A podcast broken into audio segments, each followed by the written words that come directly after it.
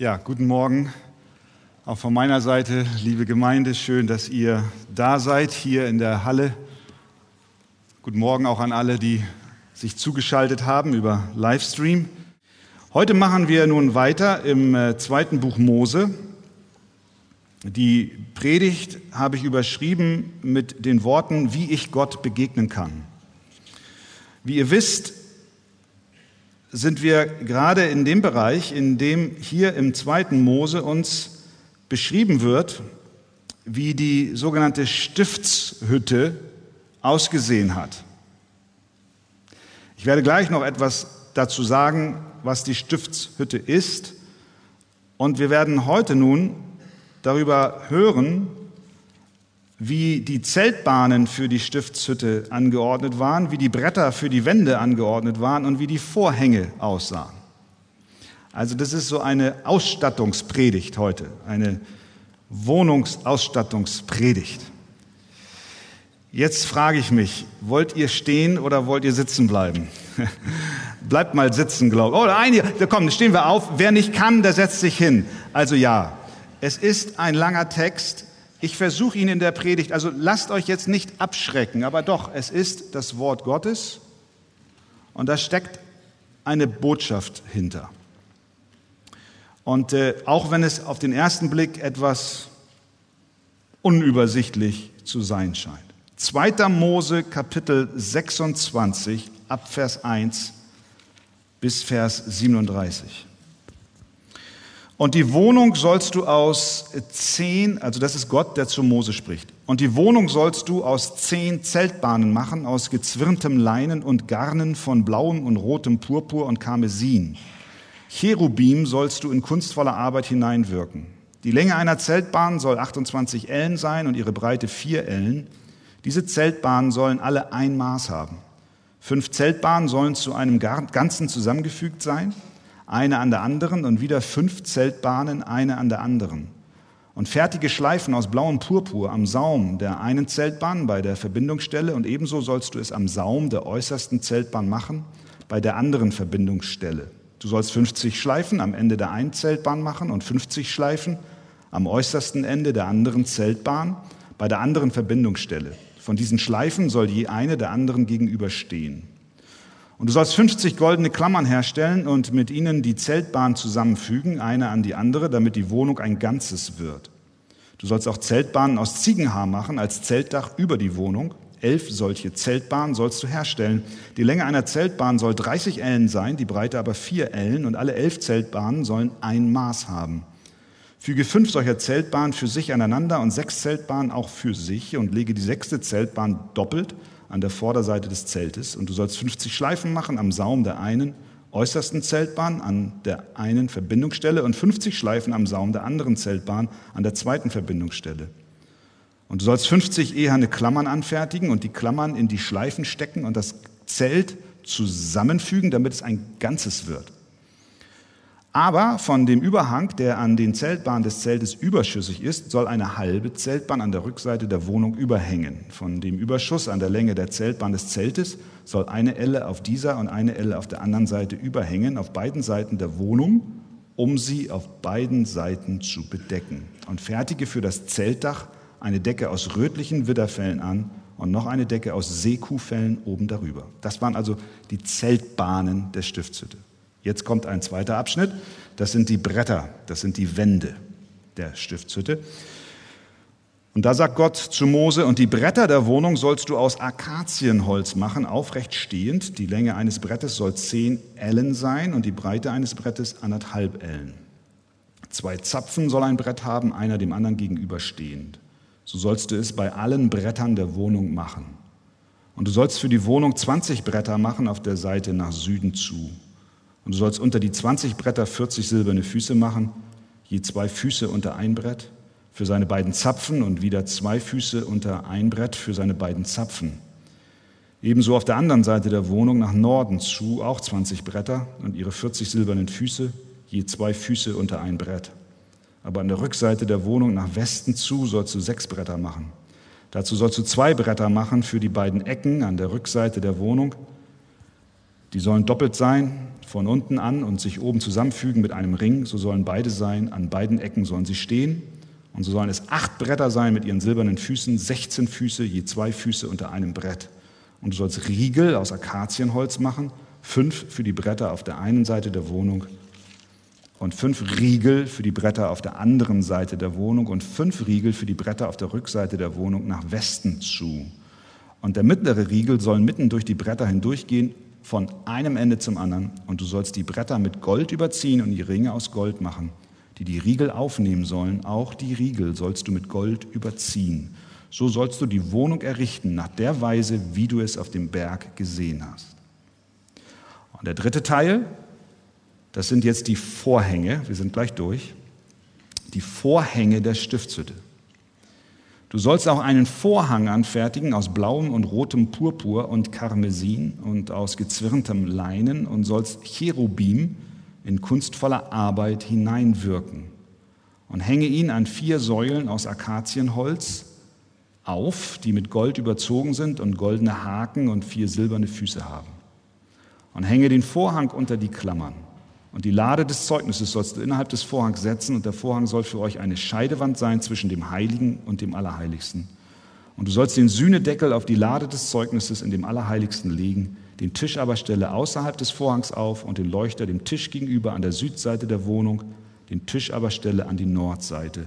Und du sollst einen Vorhang für den Eingang des Zeltes anfertigen aus blauem und rotem Purpur und Karmesin und aus gezwirntem Leinen in Buntwirkerarbeit und mache für den Vorhang fünf Säulen aus Akazienholz mit Gold überzogen, mit goldenen Haken und gieße für sie fünf eherne Füße. Amen, das ist das Wort Gottes. Hier koppelt etwas. Ihr könnt euch setzen, aber wir versuchen von der Technik her diesen Hall herauszunehmen. Dankeschön. Ja, bitte, nehmt Platz.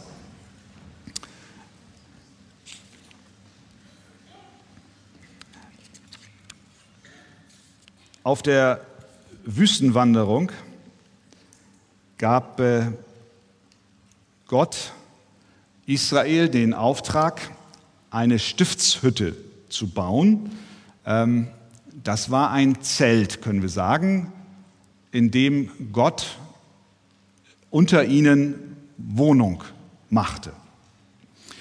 Und Mose bekam eine sehr exakte Bauanleitung und von dieser Bauanleitung haben wir heute nur einen Auszug gelesen. Und dieser Auszug betrifft eben die drei Elemente. Einmal die Zeltbahnen, also die Dachabdeckung des Zeltes.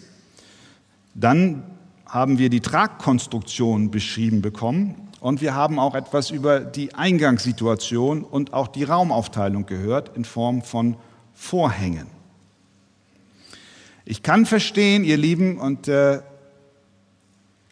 da fühle ich vermutlich wie viele von uns auch, dass wenn wir so einen Text lesen, wir ihn auf den ersten Blick nicht unbedingt ansprechend empfinden. Es ist, wir können auch sagen, es ist ein bisschen langweilig. In deiner persönlichen Bibellese, wenn du an solche Texte kommst, dann, ja, dann musst du dich sehr konzentrieren.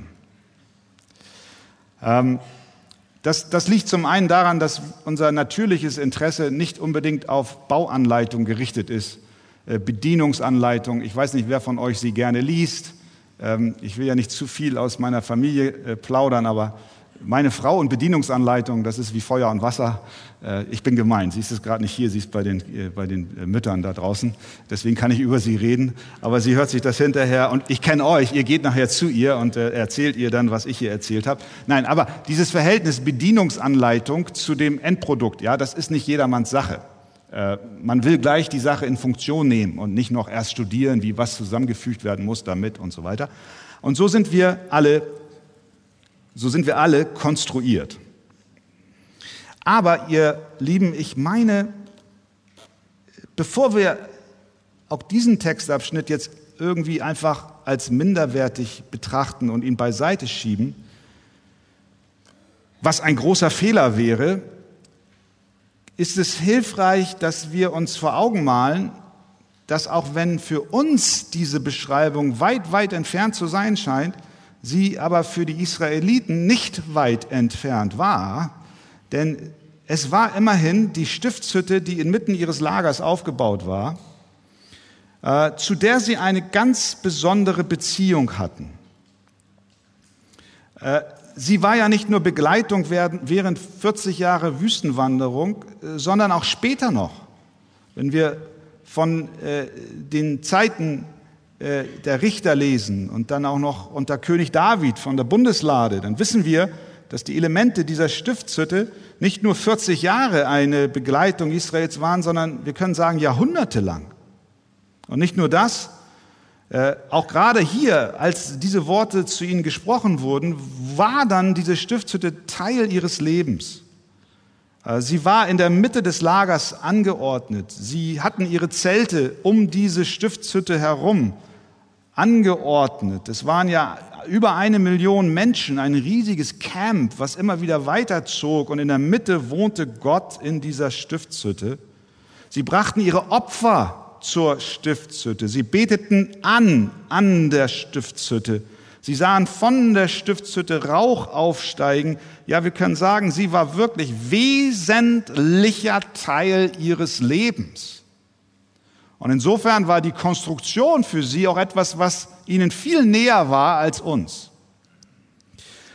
Aber damit wir eine kleine Idee bekommen, blenden wir jetzt einmal zur Erinnerung eine Übersicht ein der Stiftshütte. Wir hatten sie ja vor 14 Tagen schon einmal in einer anderen Darstellung. Da seht ihr sie einmal umgeben von einem hohen, blickdichten Zaun und äh, dann in der Mitte, also dort der Vorhof und in der Mitte diese Zeltkonstruktion.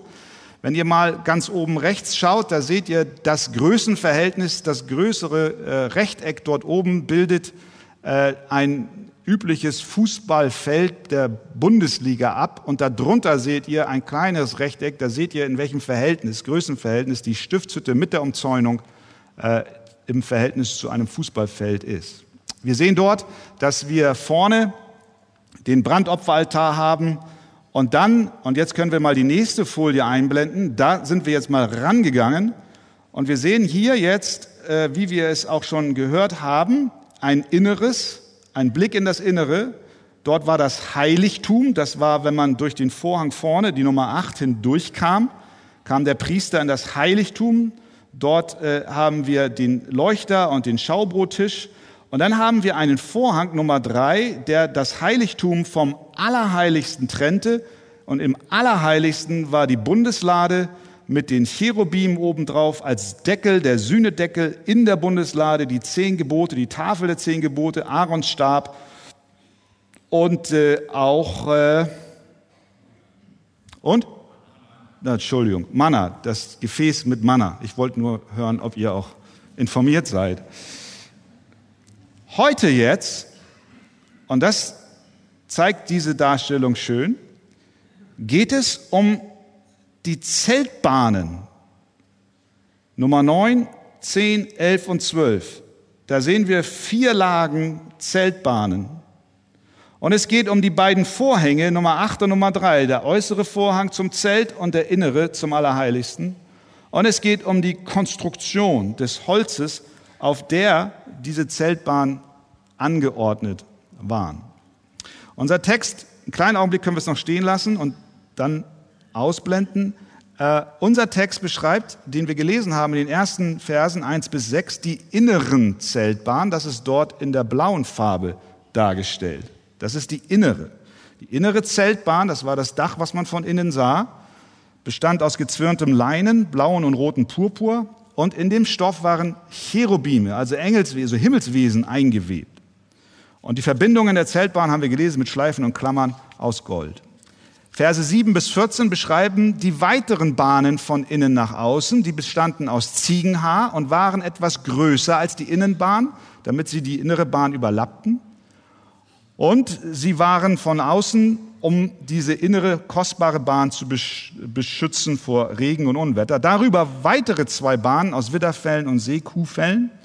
Es war eine Art Leder, die das Wasser abhielt. Die Verse 15 bis 30, das war der zweite Abschnitt, den wir gelesen haben, der beschreibt das Traggerüst. Es bestand aus Riegeln und Stützen, gefertigt aus Akazienholz.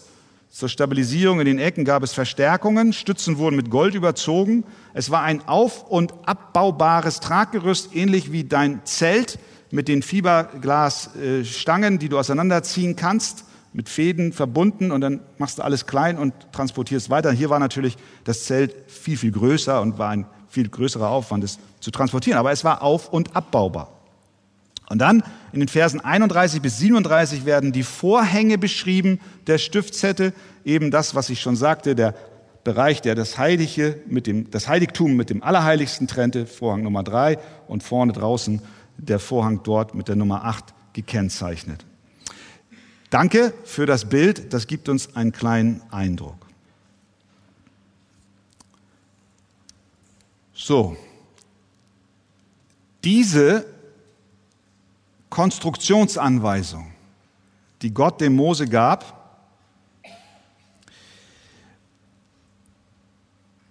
ist mehr oder hat eine größere Funktion als für uns und auch für Israel damals, als lediglich sich davon ein Bild zu machen oder eine Zeichnung herzustellen oder ein Modell zu bauen. Das ist alles gut, es hilft uns, das zu veranschaulichen, aber Gott möchte und hat, wie er es auch in der Bibel im Folgenden erklärt, mit dieser Stiftshütte eine Botschaft, die uns zeigt, wer Gott ist. Die Stiftshütte lehrt uns etwas über Gott und sein Wesen. Ich meine, das ist wichtig. Es ist wichtig, dass wir wissen, wer Gott ist. Wir alle kennen Menschen, von denen wir den Eindruck haben, sie sind auf der Suche nach Gott. Zumindest erscheint es so. Und oft gehen sie Wege, die für uns von außen betrachtet undefiniert sind. Sie sagen, Gott ist in der Natur oder im Kosmos oder in mir selbst, aber ganz genau wissen sie es nicht. Wir sind abhängig davon, dass der einzig wahre und lebendige Gott sich uns offenbart, uns sich zeigt, damit wir wissen, wer er ist, wir nicht im Dunkeln tappen und wir zugleich auch wissen, wie wir ihn anbeten sollen, wie wir ihm uns nähern sollen, nähern können. Und all diese Dinge, unter anderem diese Dinge, sind hier in der Stiftshütte offenbart. Sie lehrt uns etwas über Gott. Und ich möchte zwei Punkte nur heute anbringen. Unter dem ersten Punkt möchte ich über die Bedeutung der Stiftshütte für Israel damals sprechen und im zweiten Punkt über die Bedeutung der Stiftshütte für uns heute. Okay. Also erstens die Bedeutung der Stiftshütte für Israel. Das hat auch Auswirkungen auf uns übrigens. Eine wesentliche Botschaft für die Kinder Gottes damals war, dass die Stiftshütte ein Stück Himmel auf Erden war.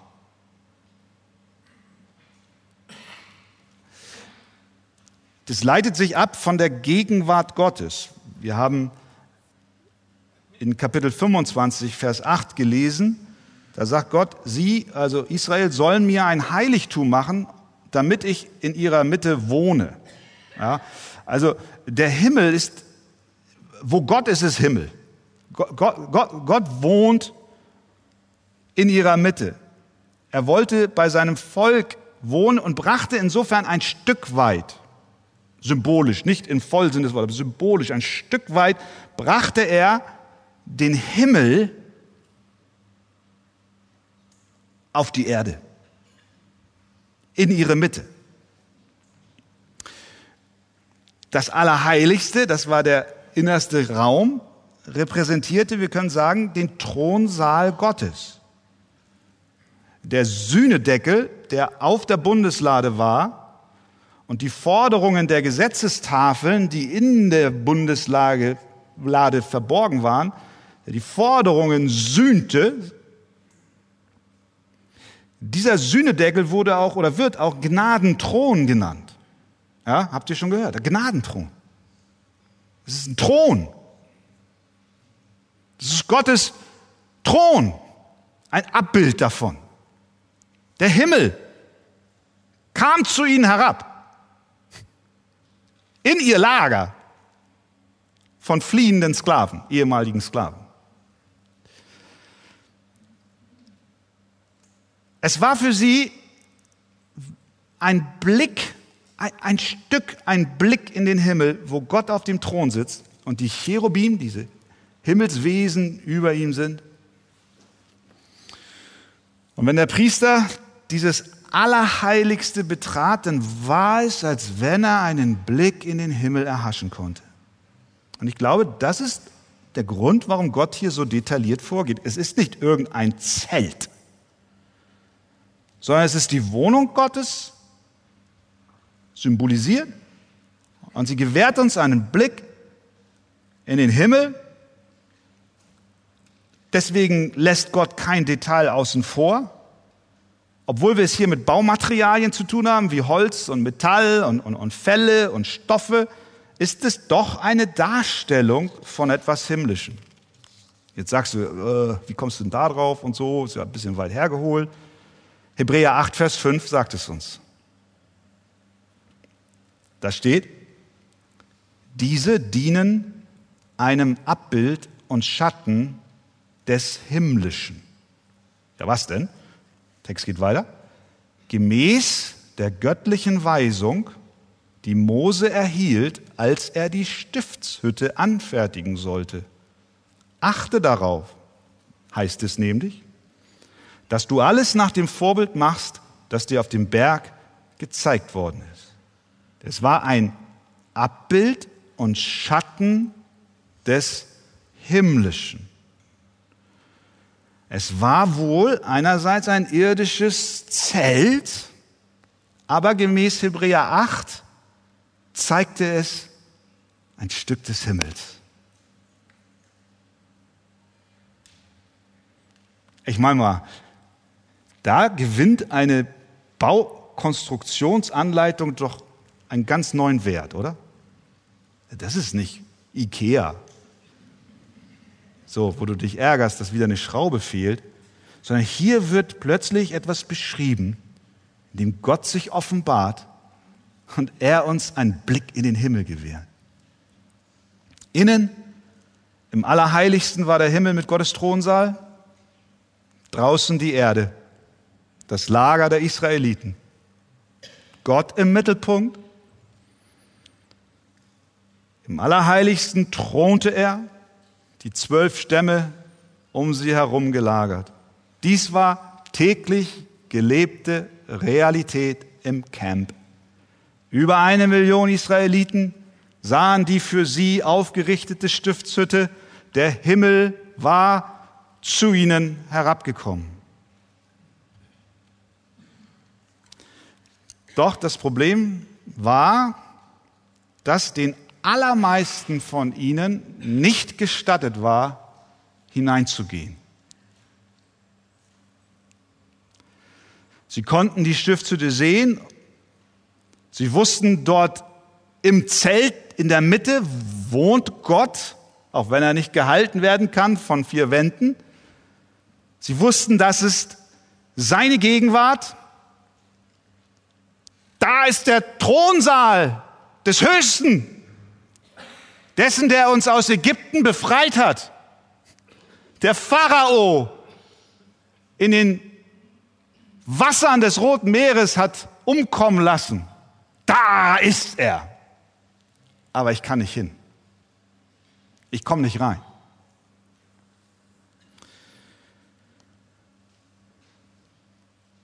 Alles lag verborgen unter den Schichten von Stoffen, von Vorhängen, von Tierfällen.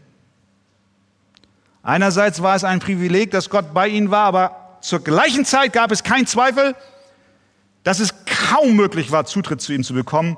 Der Zutritt zum Allerheiligsten war beschränkt.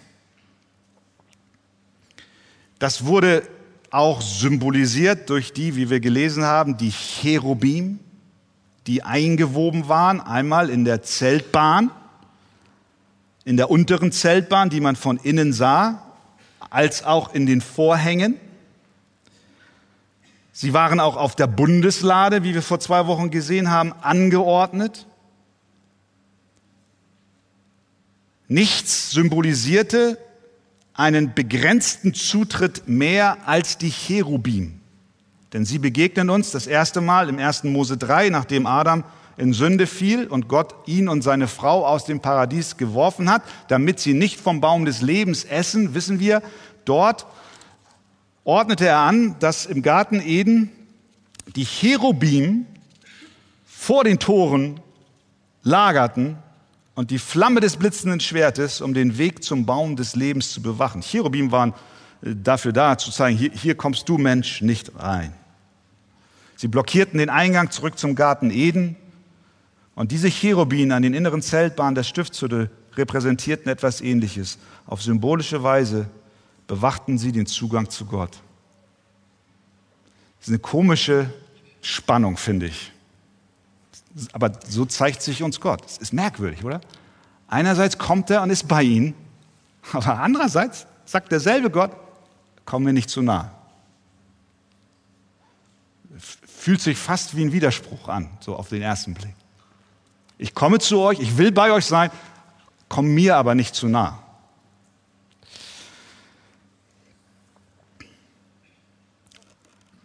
Also, in der Stiftshütte kam er ihnen nahe, aber dennoch war er von ihnen getrennt. Der Weg war fast vollständig verschlossen. Es gab eine Möglichkeit hineinzukommen. Israel konnte zu Gott kommen, indem sie einen Repräsentanten schickten, wir wissen das. Erst war es Mose, später die hohen Priester. Sie konnten hinter den Vorhang in den Thronsaal Gottes hinein, einmal im Jahr, wenn sie ein Sühnopfer bei sich trugen, für die eigenen Sünden und für die Sünden des Volkes. Aber eine Sache war klar, es gab keinen Hintereingang in das Allerheiligste, keinen Nebeneingang, keine Abkürzung. Die einzige Möglichkeit, zu Gott zu gelangen, war durch ein Opfer und einen Stellvertreter.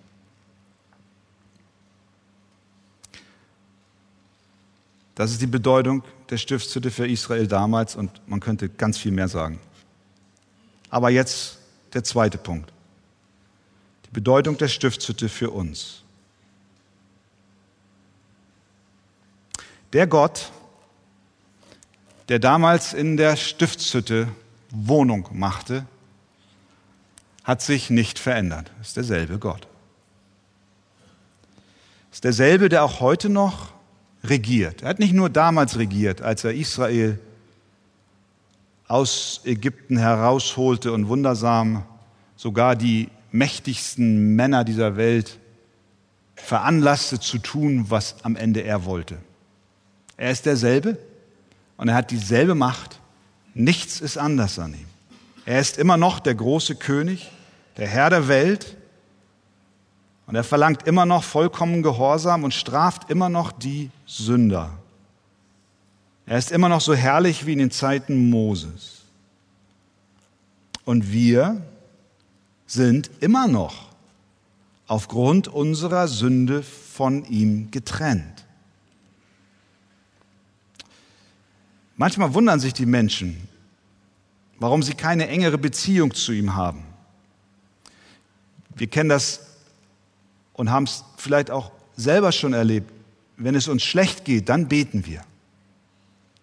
Dann sind wir plötzlich auf der Suche nach Gott. Aber dann ist man sich noch nicht mal sicher, ob Gott das Gebet hört. Er scheint häufig recht weit entfernt zu sein. Diese Distanz wird durch unsere Schuld hervorgerufen. Er sondert sich ab in seinem Thronsaal von der Sünde. Es ist das Allerheiligste. Da ist nichts an Raum für Übertretung, Rebellion, böse Gedanken, Neid, all das, was uns ausmacht. Kein Raum. Das trennt, das trennt uns von Gott. David, der fragt im Psalm 15, das finde ich ganz, ganz inhaltlich ganz stark und gewichtig. Er fragt im Psalm 15, Vers 1, Herr, wer darf weilen in deinem Zelt? Wir können sagen, Herr, wer darf in dein Zelt kommen? Das ist das Zelt, was wir hier gesehen haben. Wer darf da hinein? Oder wir können auch sagen, wie kann ich in deine Stiftshütte kommen? Wie kann ich in deiner Nähe sein? Die Antwort, die uns der Psalm dann gibt, die hört sich dann wie folgt an. Es gibt tatsächlich einen Weg. Hör mal, wie der sich anhört. Antwort ist, wer in Unschuld wandelt und Gerechtigkeit übt und die Wahrheit redet von Herzen. Wer keine Verleumdungen herumträgt auf seiner Zunge, wer seinem Nächsten nichts Böses tut, wer seinen Nachbarn nicht schmäht, Wer den Verworfenen als verächtlich ansieht, aber die ehrt, die den Herrn fürchten, wer, wenn er etwas zu seinem Schaden geschworen hat, es dennoch hält, wer sein Geld nicht um Wucherzinsen gibt und keine Bestechung annimmt gegen den Unschuldigen, wer dies tut, wird ewiglich nicht wanken. Das sind die, die in das Zelt des Herrn kommen können. Ah, denkst du, ist ja doch noch eine Hoffnung. Ah, aber wenn du dann mal genau dich anschaust, dann siehst du, dies ist nur ein Extrakt einer langen, langen Liste, die wir allesamt nicht erfüllen. Wer in Unschuld wandelt und Gerechtigkeit übt, da bist du schon raus. Ich jedenfalls.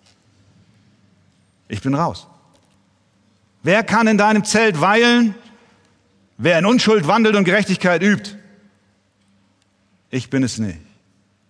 Uns geht's nicht anders als Israel damals. Der Himmel kommt herab, aber wir können nicht rein. Gott zeigt sich uns.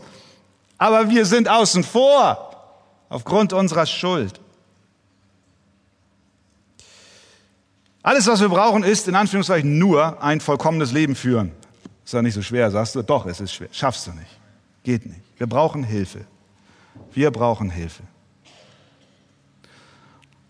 Die Schlüsselstelle unserer Hilfe die ist in, 1, in Johannes 1, Vers 14. Da lesen wir, und das Wort wurde Fleisch, das ist Jesus. Und es das heißt dort weiter, und wohnte unter uns. Wir erinnern uns, wohnen, wohnen, wohnen, das haben wir schon gehört.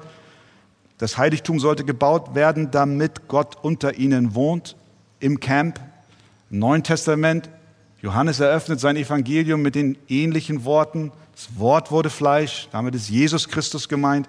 Und er wohnte unter uns. Wohnte unter uns bedeutet, er hat sich niedergelassen. Er hat sich angesiedelt. Das bedeutet auch, tatsächlich in der Wortbedeutung, er hat ein Zelt aufgestellt. Wir können sagen, das Wort wurde Fleisch und zeltete unter uns. Da hast du das Zelt. Jesus ist das wahre Zelt Gottes. Und wenn wir uns das vor Augen führen, ich meine, wir haben jetzt nur ein Kapitel über die Stiftshütte gelesen und wir wissen, davor ist schon ein Kapitel und danach sind noch Kapitel, die uns die Stiftshütte und auch den Gottesdienst in der Stiftshütte beschreiben, mit welch einem Detail Gott hier vorgeht und wie viel Planung dafür nötig ist. Und wenn wir dann uns überlegen, er sandte aber ein anderes Zelt, nämlich Jesus Christus, der zeltete unter uns und nahm Wohnung unter uns. Wie viel mehr hat Gott noch in die Konstruktion, in Anführungszeichen, dieses Zeltes, der sein einziger Sohn ist, hineingesteckt? Viel, viel mehr als die vielen Kapitel hier in der Stiftshütte. Eine ganze Bibel hat es gebraucht, um uns zu erklären, wie es dazu kam, dass Gott seinen Sohn auf diese Welt sandte, damit er unter uns zeltete und nicht nur uns das Zelt bringt und seine Gegenwart bringt, sondern uns den Weg zum Vater eröffnet. Ich meine, er war wahrer Gott und wahrer Mensch. Allein das kannst du ja gar nicht in einem Kapitel beschreiben. Es bedarf Seiten über Seiten und wir werden die Ewigkeit vermutlich daran uns noch äh, beschäftigen können, was es heißt, er ist wahrer Mensch und wahrer Gott. Von einer Jungfrau geboren. Ja, meine Zeit, komm mal auf den Bolz. Was für eine Konstruktionsbeschreibung unseres wahren Zeltes. Er ist nicht aus Silber und Gold gemacht.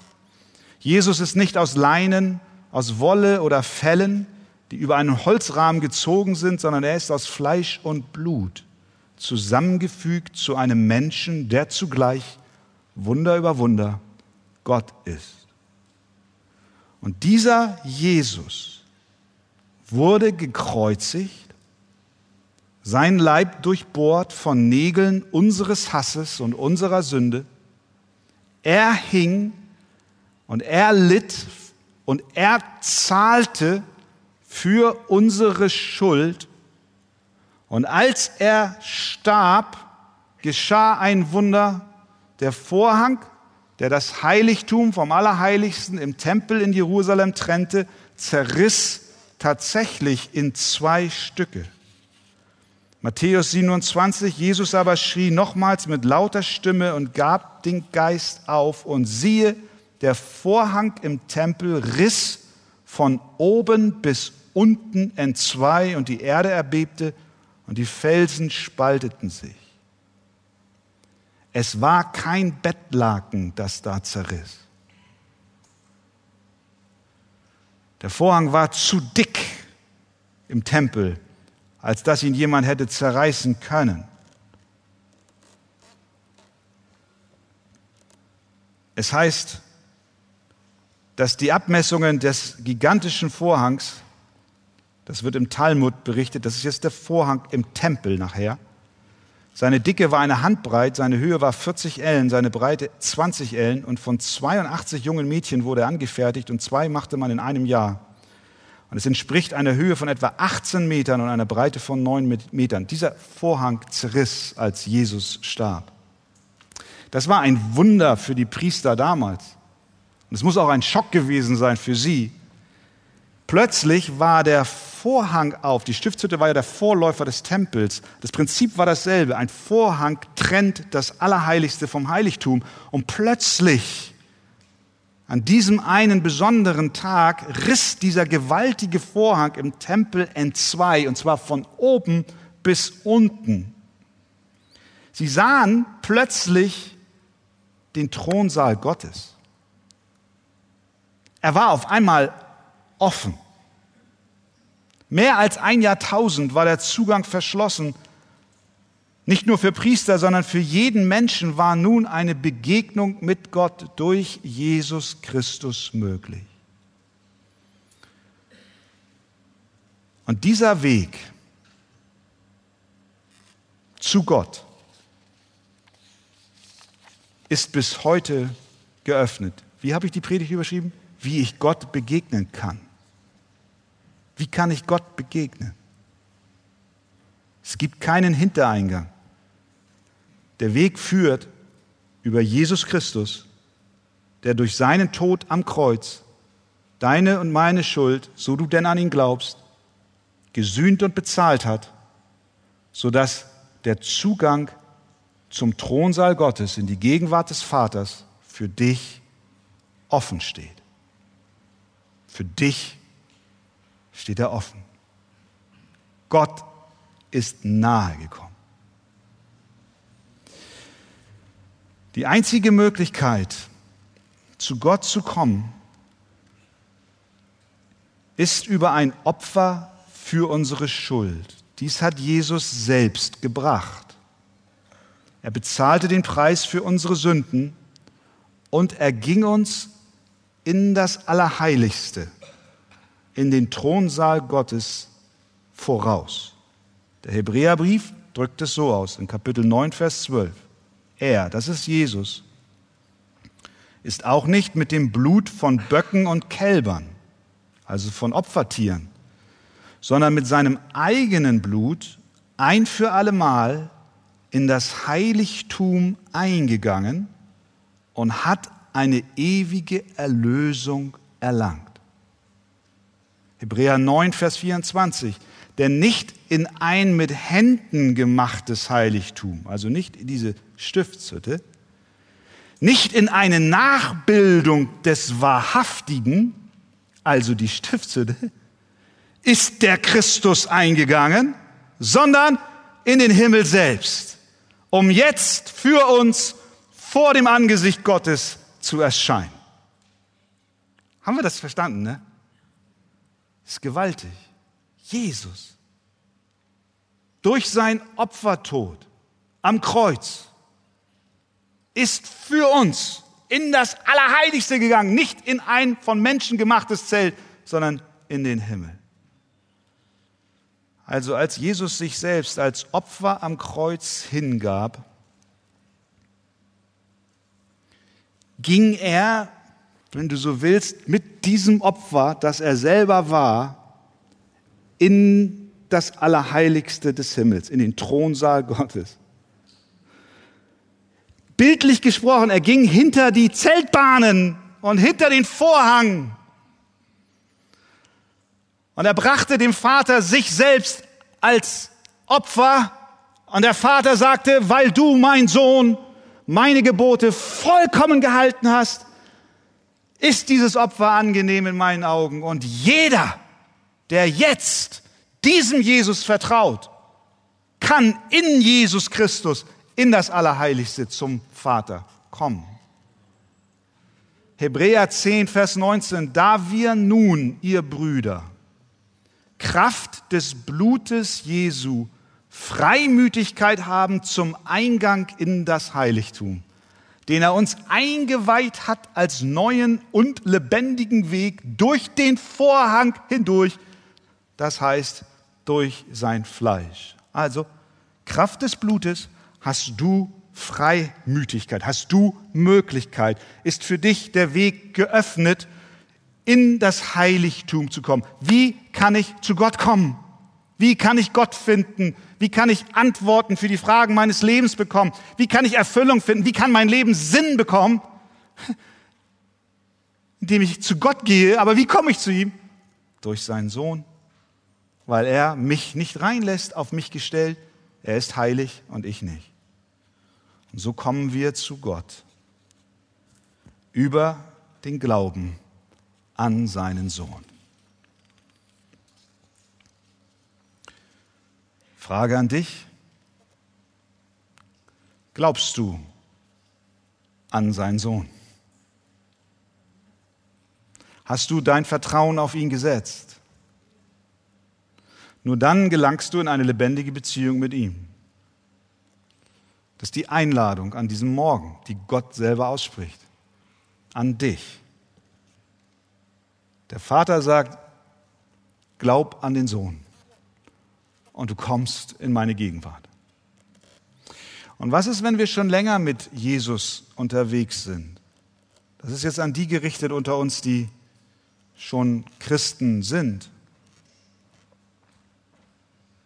Manchmal kühlt unsere Beziehung zu Gott ab. In einer Versammlung wie dieser sind vermutlich einige, die genau jetzt wissen, wovon ich spreche. Da, da ist eine gewisse Distanz eingekehrt. Du spürst irgendwie keinen Zugang zu Gott mehr im Gebet. Auch die Bibellese ist nicht mehr mit großer Freude begleitet, wenn sie denn überhaupt noch stattfindet. Und vielleicht auch heute Morgen hier im Gottesdienst wird dein Herz nicht so richtig warm. Wie finden wir zurück? Wie, wie finden wir zurück in die Gegenwart Gottes, in das Heiligtum, in das Allerheiligste?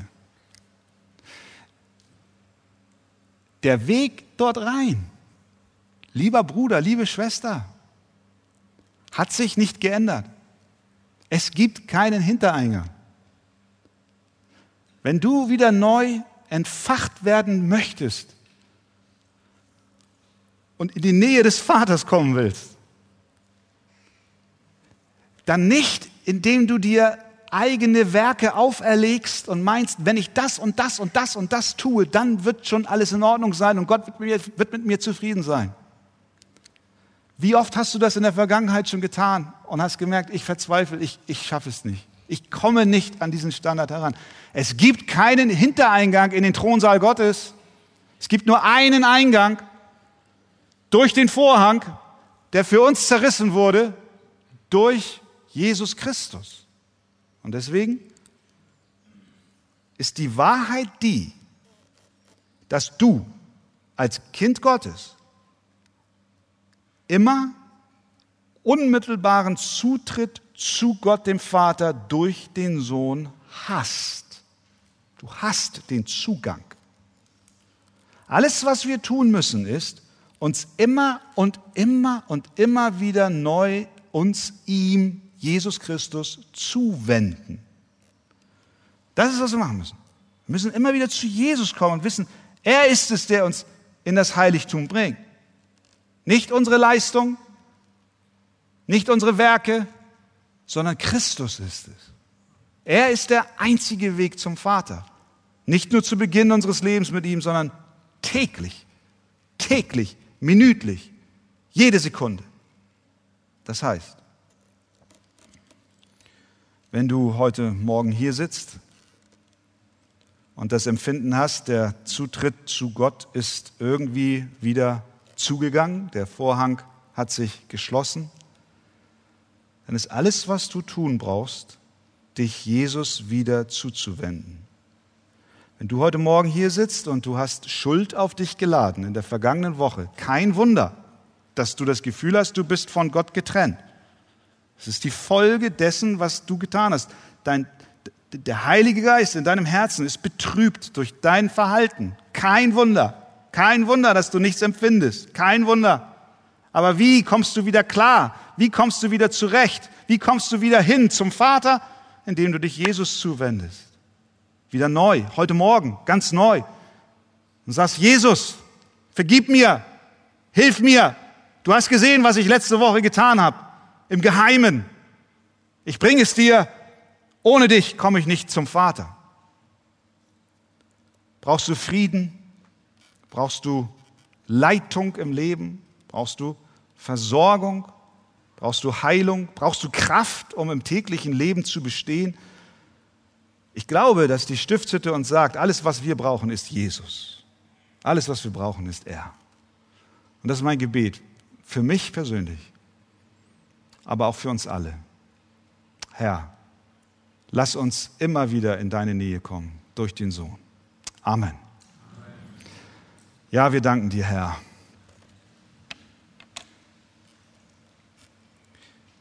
Die Stiftshütte ist ein Schatten ist ein Zeichen des Himmels. Heute Morgen danken wir dir, dass, dass du uns dich offenbarst und dass wir nicht im, im Nebel stochern müssen, um zu verstehen, wie wir zu dir kommen können. Und äh, wir danken dir, dass du, Herr Jesus, äh, die wahre Stiftshütte bist. Du, du, du bist gekommen, um unter uns zu zelten, zu wohnen, da zu sein. Und zugleich bist du sogar der Zugang zum Allerheiligsten. Und ja, wir haben heute Morgen diese Gedanken gehört und wir stehen allesamt, die wir hier versammelt sind, gleichsam vor dir. Wir können nicht zu dir kommen, Vater, es sei denn, wir haben einen Mittler und ein Opfer. Ich möchte dich bitten für Menschen heute Morgen, die diesen Mittler noch nie angerufen haben, die bisher in ihrem Leben noch nicht gesagt haben, Jesus, sei du mir Sünder gnädig. Herr, ich bete, dass dein Geist jetzt die, die Arbeit macht, die nötig ist, damit das passiert. Und äh, Herr, du weißt auch, dass viele hier sind und äh, gerade eine Dürrephase in ihrem Glauben durchlaufen, auch kühl geworden sind und irgendwie die Distanz größer ist als die Nähe zu Gott. Was immer es ist, Herr, ob es Sünde ist oder widrige Umstände. Danke, dass du uns heute Morgen wieder neu erinnerst. Da gibt es immer beständig diesen Weg über Jesus, der für uns den Vorhang zerrissen hat. Herr, hilf, dass das nicht irgendeine Theorie ist, die wir hier jetzt hören, sondern dass es praktisch gelebt wird, dass wir gerade jetzt in diesem Augenblick wieder neu auf dich schauen, Herr, und sagen, Jesus, nimm du mich an deiner Hand und führe mich zum Vater in die Gegenwart des lebendigen Gottes. Nimm meine Schuld, nimm mein Übel, nimm meine Schande, nimm das, was mich abhält, abhält, nimm meine Sorgen, nimm meinen Unfrieden, nimm das alles, was mich runterziehen will und, und führe mich neu in den Thronsaal des Allerhöchsten. Herr, das erbitte ich für meine Geschwister und auch für mich immer wieder neu. Lass ein neues Feuer in uns entfacht sein und brennen für dich. Darum bitten wir dich, Herr. Amen.